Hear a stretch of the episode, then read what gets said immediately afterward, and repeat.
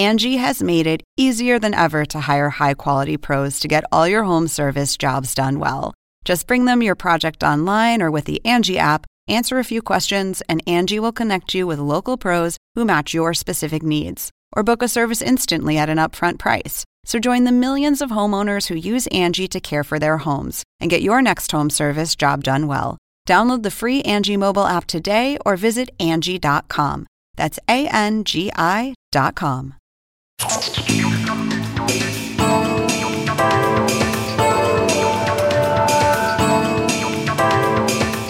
Hola, ¿qué tal? Soy Andrés Oppenheimer. Gracias por estar con nosotros. Están pasando cosas interesantes en muchas partes. En Cuba, en Haití, en Perú, en México, en muchos otros países. Pero hay una noticia que se perdió un poco entre los titulares más recientes, pero que creo que va a ser trascendental para todos nosotros y todavía más para nuestros hijos. Me refiero al viaje de turismo espacial que hizo el magnate británico Sir Richard Branson. Para mí, la mayoría de los medios pintaron esta noticia de una manera bastante frívola, como, como una carrera entre los multimillonarios para ver quién va a ser el primero en conquistar el mercado de turismo espacial. Como ustedes saben, Branson hizo su primer viaje al espacio en su nave Virgin Galactic el 11 de julio. Se anticipó al vuelo de Jeff Bezos, el fundador de Amazon y el hombre más rico del mundo. Bezos había anunciado que iría al espacio junto con su hermano y los tripulantes de su propia nave espacial Blue Origin en los próximos días. Y también está en la carrera Elon Musk, el fundador de Tesla, que tiene su propia empresa de viajes espaciales, SpaceX. Y hay varias otras que también se están preparando para competir en el mercado del turismo en el espacio. Pero, como les decía recién, yo creo que todo esto va mucho más allá de cómo lo pintaron los medios, mucho más allá de una competencia entre multimillonarios para ver quién va a ser el primero o quién va a ser el viaje más largo o el viaje más osado. Porque lo que estamos viendo es la privatización de la conquista del espacio. Antes, las misiones espaciales eran de la NASA de la Agencia Espacial de Estados Unidos, o de las agencias espaciales de Rusia, o de la Unión Europea, o de China.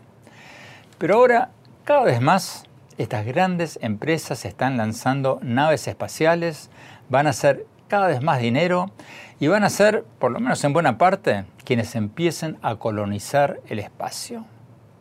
Elon Musk, el fundador de Tesla y SpaceX, ya dijo que quiere enviar una nave tripulada a Marte y crear una colonia humana de 80.000 personas en Marte. Ya están hablando de hoteles en el espacio. Estos multimillonarios no solo están hablando de la colonización del espacio, sino que están poniendo miles de millones de dólares de su dinero en esto.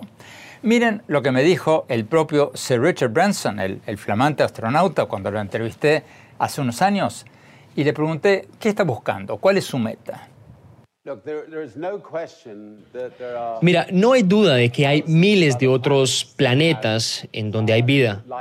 Hay tantos planetas en el cielo que tienen que haber miles y miles de planetas con vida en ellos. Y una de las cosas más excitantes de este programa es que empezaremos a colonizar otros planetas. Porque si un meteorito gigante alguna vez se estrella contra la Tierra, hasta Stephen Hawking ha dicho que podría acabar con la especie humana. Por lo tanto, es importante para que nuestra especie continúe que podamos establecer colonias en otros planetas.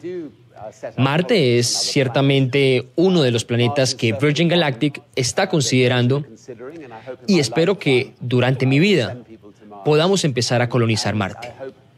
Todo esto plantea grandes preguntas que nos van a afectar a todos. Cuando estas empresas privadas lleguen a otros planetas, ¿quiénes van a ser los dueños de esos planetas? ¿Los países o las empresas? ¿Y quiénes van a ser los dueños de los recursos naturales que se exploten en los asteroides o en los planetas? ¿Los países o las empresas que lleguen primero?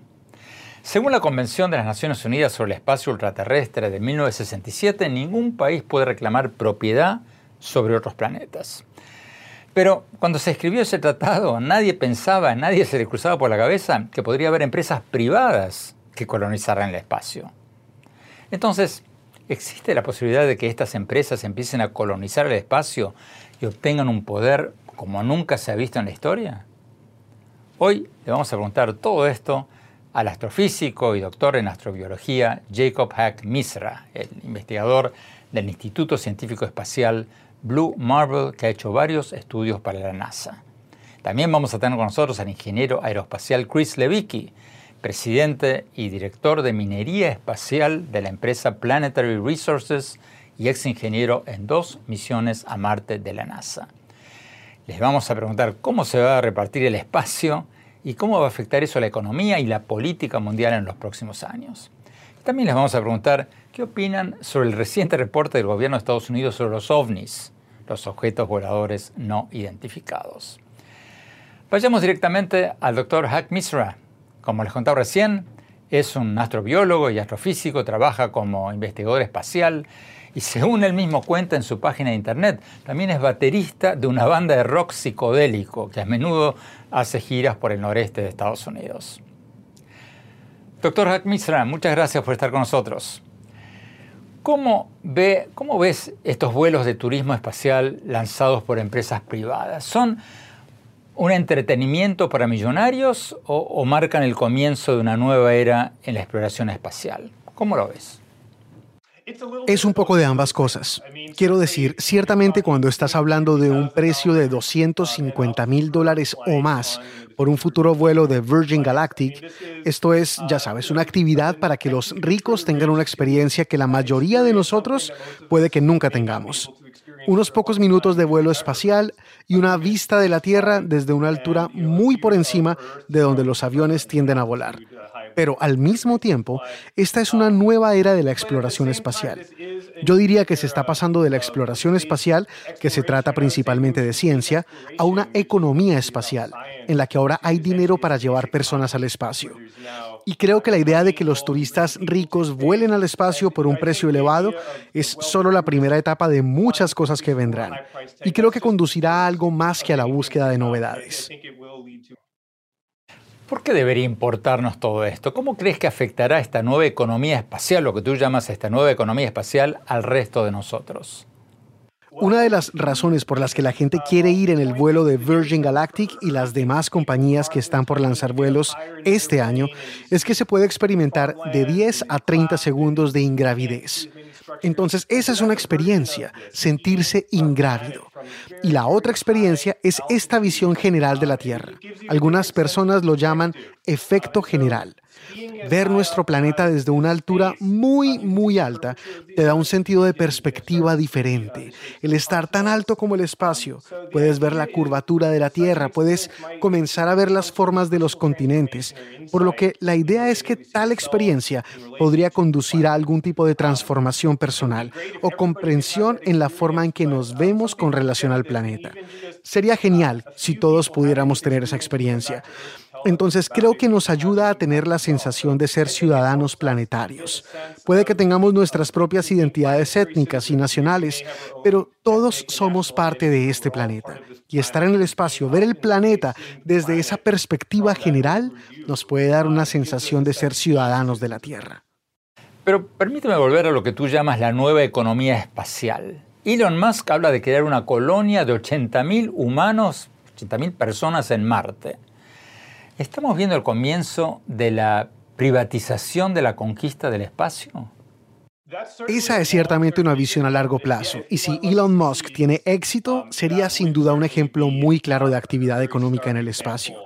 Creo que lo que probablemente sucederá primero será la minería de asteroides. Algunas empresas privadas están interesadas en enviar naves espaciales para extraer recursos de los asteroides cercanos. Uno de los principales recursos que les interesa es el agua porque es caro llevar agua de la Tierra al espacio o del espacio a la Tierra. Entonces, si tienes astronautas en el espacio o tienes turistas y hoteles espaciales o simplemente por otras razones, el agua es más fácil de extraer de un asteroide si tienes la tecnología para hacerlo y es más barato. Pero también esos asteroides tienen metales preciosos, como el oro y el platino. Y luego, probablemente aún más importante desde un punto de vista político y estratégico, tienen materiales escasos en la Tierra. ¿Cómo cuáles?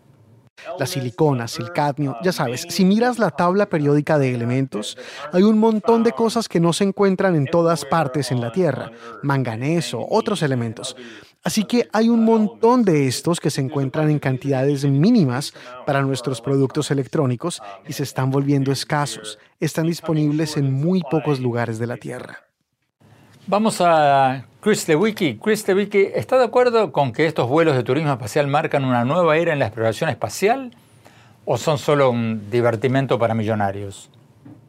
Sin duda, marcan el comienzo de algo nuevo. No hemos tenido muchos vuelos suborbitales en el espacio. Hemos tenido algunas personas famosas que han ido a la estación espacial y han pagado su propio viaje y han sido muy caras.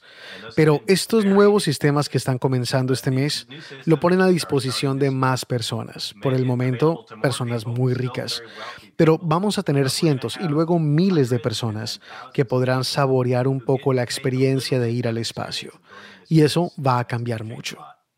¿Por qué? ¿Qué a cambiar exactamente y por qué debería importarnos?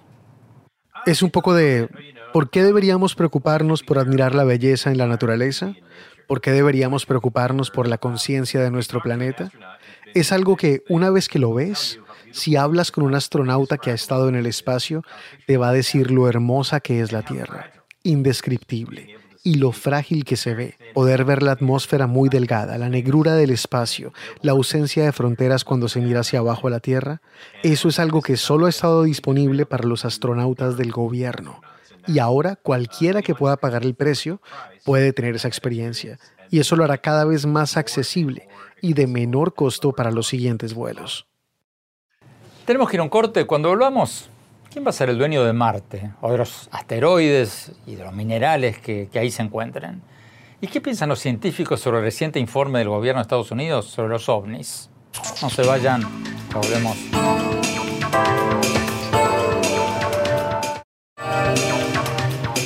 Gracias por seguir con nosotros. Estamos hablando de la nueva etapa de la exploración espacial o de la economía espacial que se está acelerando tras el vuelo espacial del 11 de julio de Sir Richard Branson y su compañía de turismo espacial Virgin Galactic. El fundador de Amazon, Jeff Bezos, está por hacer su propio viaje espacial el 20 de julio. Y varias otras empresas privadas se están lanzando de lleno a esta nueva industria del turismo espacial. Es una industria que se estima va a generar miles de millones de dólares hacia fines de esta década. Y va a requerir toda una nueva infraestructura para abastecer de agua, comida y todo tipo de servicios a quienes vayan al espacio.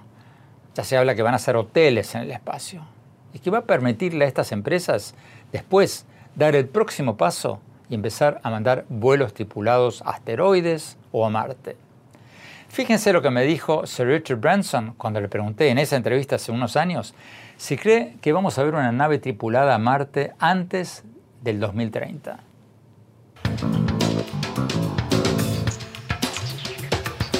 Yo pienso que sí es posible.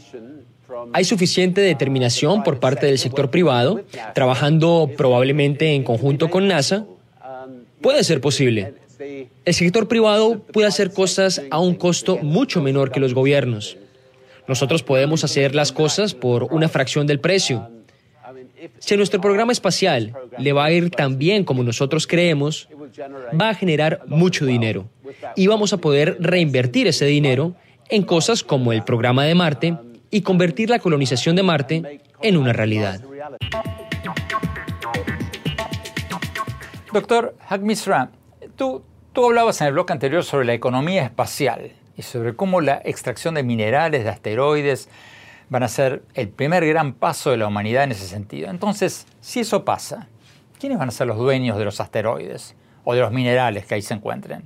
¿Las empresas privadas que sean las primeras en llegar o los países? ¿Quién va a ser el, dueño de todo eso? Esa es una buena pregunta. ¿Quién será el dueño de los recursos del espacio? En 1967, Estados Unidos y la Unión Soviética firmaron y ratificaron el Tratado del Espacio Ultraterrestre, y luego la mayoría de los países del mundo se adhirieron. Entre otras cosas, el tratado dice que la soberanía nacional no puede extenderse al espacio. Entonces, un Estado, una nación, no puede reclamar la Luna como una extensión de su nación, no puede reclamar Marte, no pueden reclamar la propiedad de un asteroide. Y esto se aplica estrictamente hablando, ese reclamo de propiedad o soberanía se aplica a cualquier entidad autorizada por el gobierno, que incluiría una empresa privada como SpaceX o Virgin Galactic o Blue Origin. Y luego hay otras industrias del espacio profundo que se enfocan específicamente en la minería de asteroides. Y hay otros sin embargo, los gobiernos nacionales de Estados Unidos y Luxemburgo han aprobado leyes para autorizar la extracción de asteroides. No autorizan reclamar la propiedad del asteroide, pero autorizan la extracción de material del asteroide y permiten que las empresas se beneficien de esos materiales. ¿Y en el caso de Marte? En el caso de Marte podrías estar construyendo un asentamiento en la superficie de Marte y podría estar allí permanentemente. Y no estarías reclamando la propiedad de la Tierra en Marte, pero el hecho de que estés allí significa que alguien más no puede sentarse justo encima de donde tú estás. Así que ahí es donde estamos. Este tratado sobre el espacio exterior fue escrito en la era de la Guerra Fría para evitar que Estados Unidos y Rusia reclamen la propiedad de la Luna. No fue escrito en una era en la que previeran actividades comerciales en el espacio. Entonces, estamos en un territorio nuevo en términos de cómo pensamos acerca de ir al espacio. Ya no es una carrera espacial y estamos viendo surgir la economía espacial. ¿Tú ves algún impacto negativo, algún peligro en la exploración de asteroides o de Marte por parte de empresas privadas? Bueno, ciertamente es peligroso. Quiero decir, la gente me pregunta si yo iría a Marte.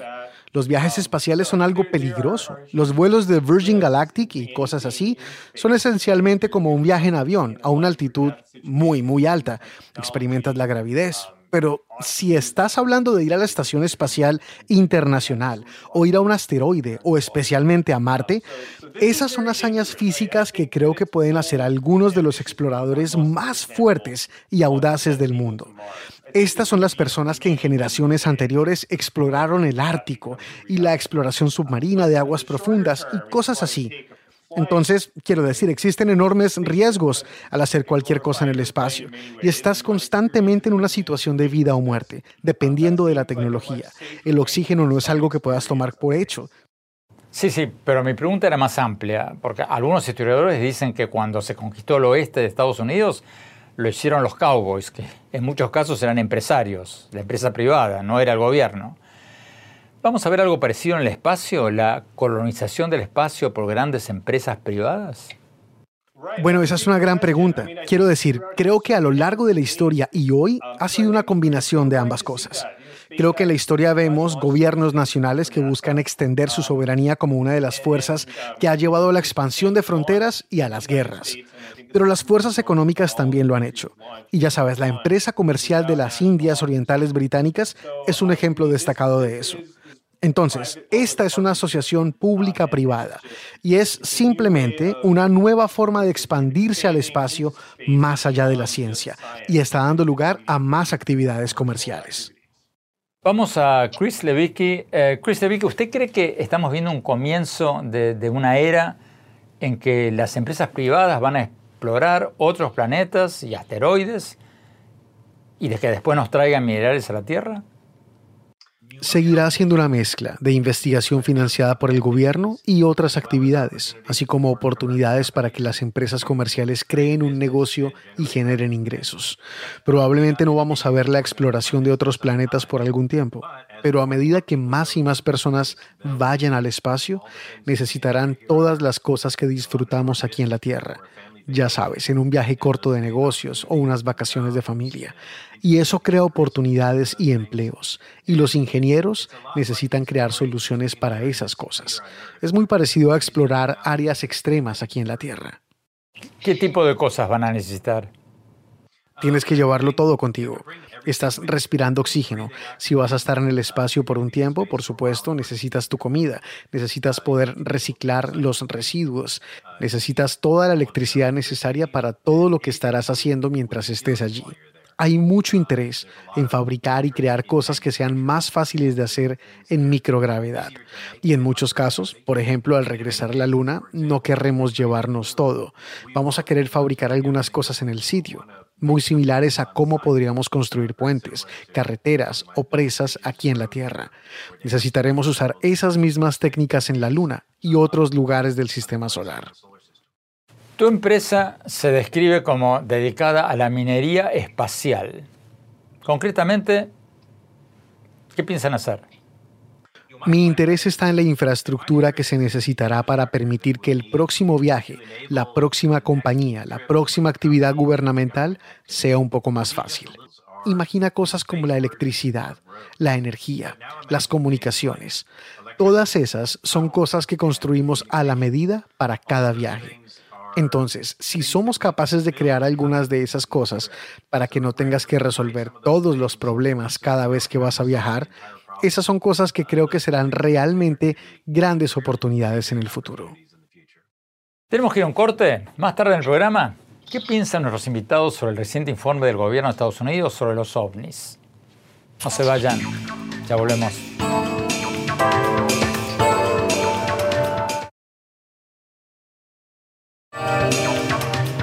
Gracias por seguir con nosotros. Estamos hablando de la nueva etapa de la exploración espacial que se está acelerando tras el vuelo espacial del 11 de julio de Sir Richard Branson y su compañía de turismo espacial Virgin Galactic.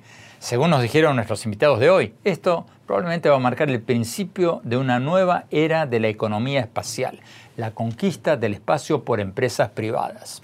Y eso va a tener todo tipo de repercusiones económicas y políticas acá en la Tierra. Sigamos con Chris Lewicki, el ingeniero aeroespacial y presidente de una empresa de minería espacial que trabajó en dos misiones a Marte para la NASA. Chris Lewicki, ¿cuándo crees tú que estas empresas espaciales privadas como Virgin Galactic o Blue Origin o SpaceX van a mandar vuelos asteroides para extraer agua o, o minerales? ¿Lo vas a ver en tu vida esto? Bueno, de hecho ya está pasando hemos tenido varias naves espaciales robóticas no tripuladas que han ido a varios asteroides diferentes. Estados Unidos y Japón han probado recientemente algunas de estas cosas y tenemos una muy buena idea de lo que hay exactamente en muchos asteroides. Y abarca desde cosas básicas como metales que puedes construir a partir de cosas hasta elementos que son importantes para la vida humana, como agua y oxígeno, y luego cosas más exóticas, como metales del grupo del platino, que son muy difíciles de encontrar aquí en la Tierra, pero que son muy útiles. Entonces, hacer esto a gran escala y crear una mina y crear una industria en el espacio es algo que tendremos que hacer. Si va a haber muchas personas en el espacio, es más fácil conseguir recursos cerca de donde estén. Ya sabes, es muy parecido a vivir cerca de un bosque o vivir cerca de un arroyo y vivir de la tierra. Esta es solo la versión de alta tecnología del siglo XXI. Y ciertamente creo que veremos esto en nuestras vidas. Volviendo al presente, ¿cuál va a ser el próximo paso en esta carrera entre los grandes multimillonarios del turismo espacial? ¿Qué, vamos a ver ahora? Bueno, creo que los próximos pasos que veremos en estos vuelos de Virgin Galactic y Blue Origin es que se volverán mucho más rutinarios. Y ya sabes, al no ser un evento noticioso, cada vez que suceda, comenzarán a ser cada vez más las personas que llegarán al espacio, que habrán visto el borde de la Tierra, que habrán experimentado la ingravidez.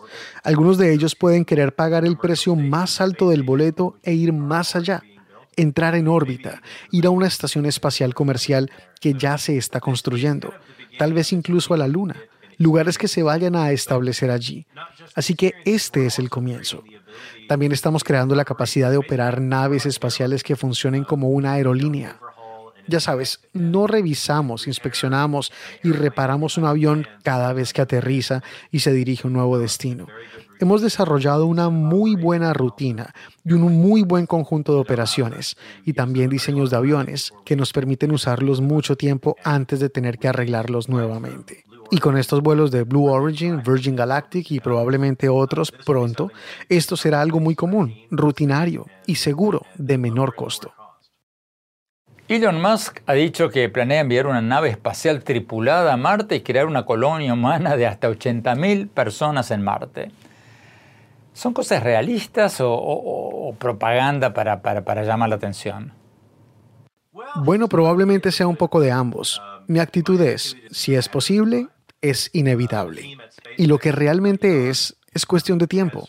El equipo de SpaceX, dirigido por Elon, realmente ha creado muchas innovaciones increíbles que han hecho que entrar en el espacio sea más rutinario, más eficiente. Han reducido mucho el costo y tienen muchos planes para reducirlo aún más. Y ese objetivo visionario de enviar humanos a Marte es parte de lo que está ayudando a impulsar esa innovación. Creo que con la mayoría de las cosas probablemente tomará un poco más de tiempo de lo que predicen. Pero sí, Creo que los veremos intentar hacerlo y finalmente tener éxito y abrir un camino para que otros lo sigan. Pero una vez que pase la novedad, una vez que se iluya la noticia, ¿tú crees que esta industria del turismo espacial va a ser una gran industria, como dicen muchos? ¿No crees que una vez que la gente se habitúe y sea cosa todos los días, va a haber cada vez menos gente que esté dispuesta a pagar 250 mil dólares o más para esto? Bueno, para la mayoría de nosotros, incluido yo mismo, seguirá siendo algo que quizás nunca podremos pagar. Pero ya sabes, muchas personas pueden pagar casas que cuestan mucho dinero. Algunas personas tienen la suerte de poder pagar varias casas. Entonces es algo que está más disponible. Y no se trata solo de ser admitido en un programa gubernamental y luego ser elegido por un comité para ir al espacio, después de quizá décadas de preparación. Entonces es un paso adelante. Creo que otra forma de verlo es algo así como el turismo de aventura. Sabes, no hay mucha gente en el mundo que suba a la cima del Monte Everest o visite la Antártida o vaya a muchos otros destinos remotos, difíciles y a veces peligrosos. Pero hay industrias enteras en torno al turismo de aventura. Y creo que en los próximos años eso es lo que será este turismo espacial suborbital. Ya hay más personas que han reservado vuelos con la oferta de Virgin Galactic que astronautas que han volado al espacio. Entonces, si simplemente trabajan con su reserva previa, duplicarán el número de personas que han experimentado la ingravidez y han visto la Tierra desde el espacio. Y eso es solo el comienzo. Es muy significativo que Richard, el propio Sir Richard Branson, se inscribiera él mismo como el primer pasajero que transportaba su vuelo y que Jeff Bezos vaya a estar en el primero de sus vuelos tripulados y se lleve a su hermano y a otras personas notables con él. Todo eso genera una gran confianza en la tecnología, en el sistema y su seguridad.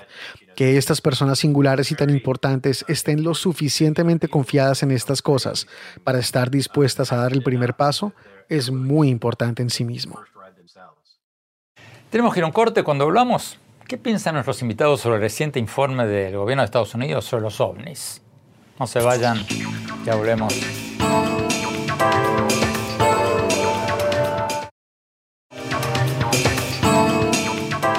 Gracias por seguir con nosotros. Estamos hablando sobre la nueva etapa de la exploración espacial o sobre la economía espacial que se está acelerando tras el vuelo espacial del 11 de julio de Sir Richard Branson y su nave de turismo espacial Virgin Galactic.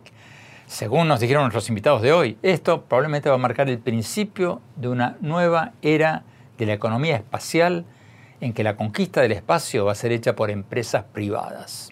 Sigamos hablando con el doctor Jacob Hack Misra, doctor en astrobiología y investigador del Instituto Científico Espacial Blue Marble, que ha hecho varios estudios para la NASA.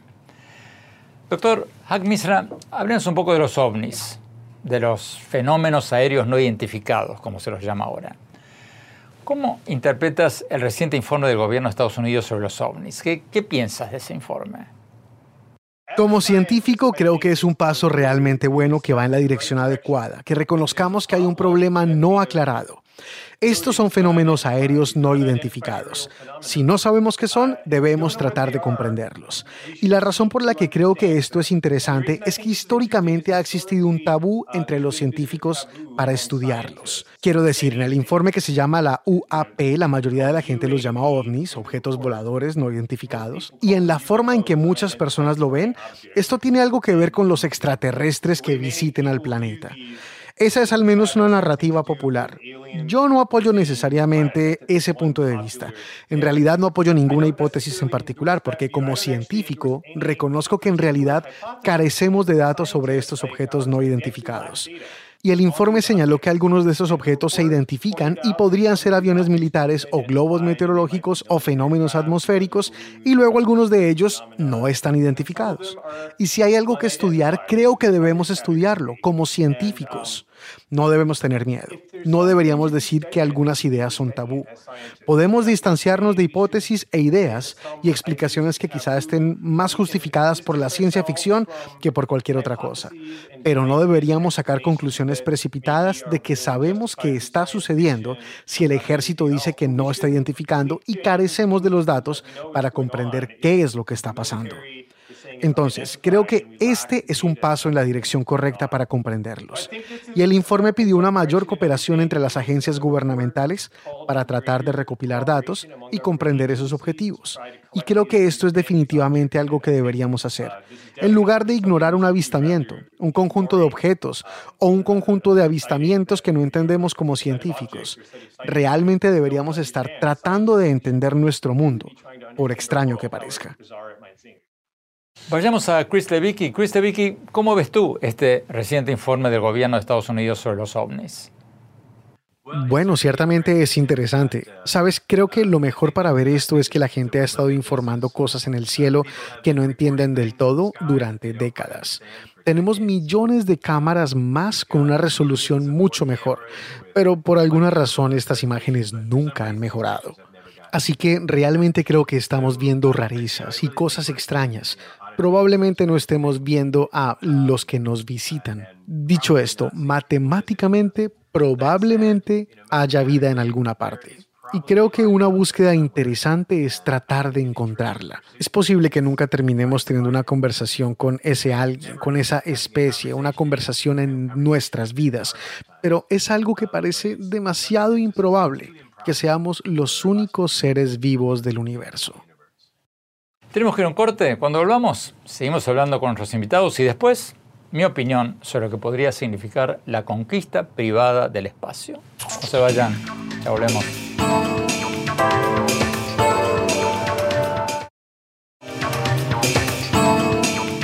Gracias por seguir con nosotros. Estamos hablando de la nueva etapa de la exploración espacial o de la nueva economía espacial que se está acelerando tras el vuelo del 11 de julio de Sir Richard Branson y su compañía de turismo espacial Virgin Galactic. Según nos decían nuestros invitados hoy, esto probablemente va a marcar el principio de una nueva etapa en la economía espacial, la conquista del espacio o de lo que encuentren en el espacio por parte de empresas privadas. Sigamos con el doctor Hak Misra, el doctor en astrobiología del Instituto Científico Espacial Blue Marble. Doctor Hak Misra, ¿Qué le dices a los niños pequeños que están viendo nuestro programa sobre, sobre el futuro de la exploración espacial? ¿Tú crees que va a ser algo que ellos, esto de la colonización de los planetas, algo que ellos van a ver muy pronto o durante sus vidas? Los niños pequeños que miran hoy, creo que en su vida verán gente en Marte. Ya hay movimientos en los próximos años con el proyecto Artemis para enviar gente a la Luna nuevamente. Espero que dentro de mi vida vea gente llegar a Marte, pero esto parece ser algo que SpaceX quiere hacer, otras compañías y otras agencias espaciales nacionales quieren hacer. Quieren enviar gente a Marte. La NASA quiere hacer esto de forma independiente. China quiere hacer esto de forma independiente. Emiratos Árabes Unidos también quiere hacerlo. Y probablemente habrá otras naciones que declaren su interés en enviar personas a Marte. Entonces, esto parece que va a suceder. Y sí, dentro de los próximos 50 a 75 años, más o menos, parece una idea de tiempo razonable. No diría que los próximos 10 años, pero tengo la esperanza de que en algún momento de este siglo probablemente suceda si es que va a suceder.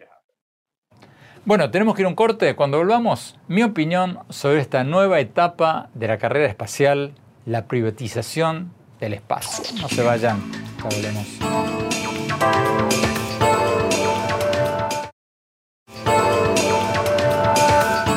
Muchas gracias por seguir con nosotros. Como les decía al principio del programa, creo que la mayoría de los medios han tratado demasiado ligeramente, demasiado frívolamente esta noticia del vuelo espacial de Sir Richard Branson y su nave Virgin Galactic de turismo espacial. Porque los medios se enfocaron demasiado en el aspecto frívolo de la noticia, la carrera entre Branson y el fundador de Amazon, Jeff Bezos, y el fundador de Tesla, Elon Musk sobre quién va a ganar esta carrera por dominar esta nueva industria del turismo espacial. Las compañías de todos ellos y varios otros están por lanzar vuelos regulares de turismo espacial que al principio van a costar 250 mil y hasta 500 mil dólares por pasaje, pero luego van a ser algo cada vez más común y más barato. Pero para mí, todo esto va mucho más allá del turismo espacial, porque estamos viendo el principio de la conquista del espacio por empresas privadas, por lo menos el principio de la conquista de los minerales del espacio en manos de empresas privadas. Porque estos vuelos de turismo espacial van a generar miles de millones de dólares que los dueños de estas empresas ya están diciendo que van a usar para conquistar asteroides y después Marte y otros planetas. Y están poniendo cientos de millones de dólares para estos proyectos. Y para evitar que esto se convierta en algo así como el Far West o la conquista del oeste en Estados Unidos, fue bastante caótica y bastante violenta, Va a ser muy importante actualizar ese tratado sobre el espacio ultraterrestre de 1967 de las Naciones Unidas, del que hablábamos en el programa de hoy. Hay que actualizarlo para que la conquista del espacio se haga de una manera pacífica y civilizada, por decirlo así, para beneficio de todos. Termino con una anécdota personal sobre Sir Richard Branson. Lo que más me impresionó cuando lo entrevisté hace unos años fue su historia personal. Como lo cuento en mi libro Crear o Morir sobre los grandes innovadores de nuestros días, lejos de ser un alumno brillante, Branson era un mal alumno, era disléxico y no heredó ninguna fortuna, no empezó su carrera empresarial con, con dinero. En su juventud había sido un hippie, pero se reinventó muchísimas veces. Empezó haciendo una revista Después empezó a vender discos de música rock. Después creó docenas de empresas y muchos años después compró una compañía aérea que estaba quebrada. Y en muchas de sus empresas le fue mal. Pero tal como él mismo me dijo, abro comillas, no hay nada de malo en fracasar mientras no cometas los errores, los mismos errores, una y otra vez. Cierro comillas. Y también me dijo que él se reinventó una y otra vez porque, abro comillas, si no nos hubiéramos reinventado, hubiéramos fracasado. Cierro comillas. Y ahora, después de estar planeándolo durante más de una década, acaba de hacer su primer viaje al espacio, en su propia nave de turismo espacial. Una historia asombrosa que ojalá sirva de inspiración a muchos de quienes nos están viendo. Bueno, se nos acabó el tiempo. Gracias, gracias por habernos acompañado. Los invito, como siempre, a visitar mi blog en el sitio de internet andresopenheimer.com. Si se registran ahí, les vamos a mandar un extracto de mi libro Sálvese quien pueda. Y síganme también en mi Twitter, arroba en mi página oficial de Facebook, Andrés Oppenheimer, y en mi sitio de Instagram, Andrés Oppenheimer Oficial. Gracias, cuídense mucho, hasta la semana próxima. Oppenheimer presenta. Llega a usted por cortesía de Arcos Dorados.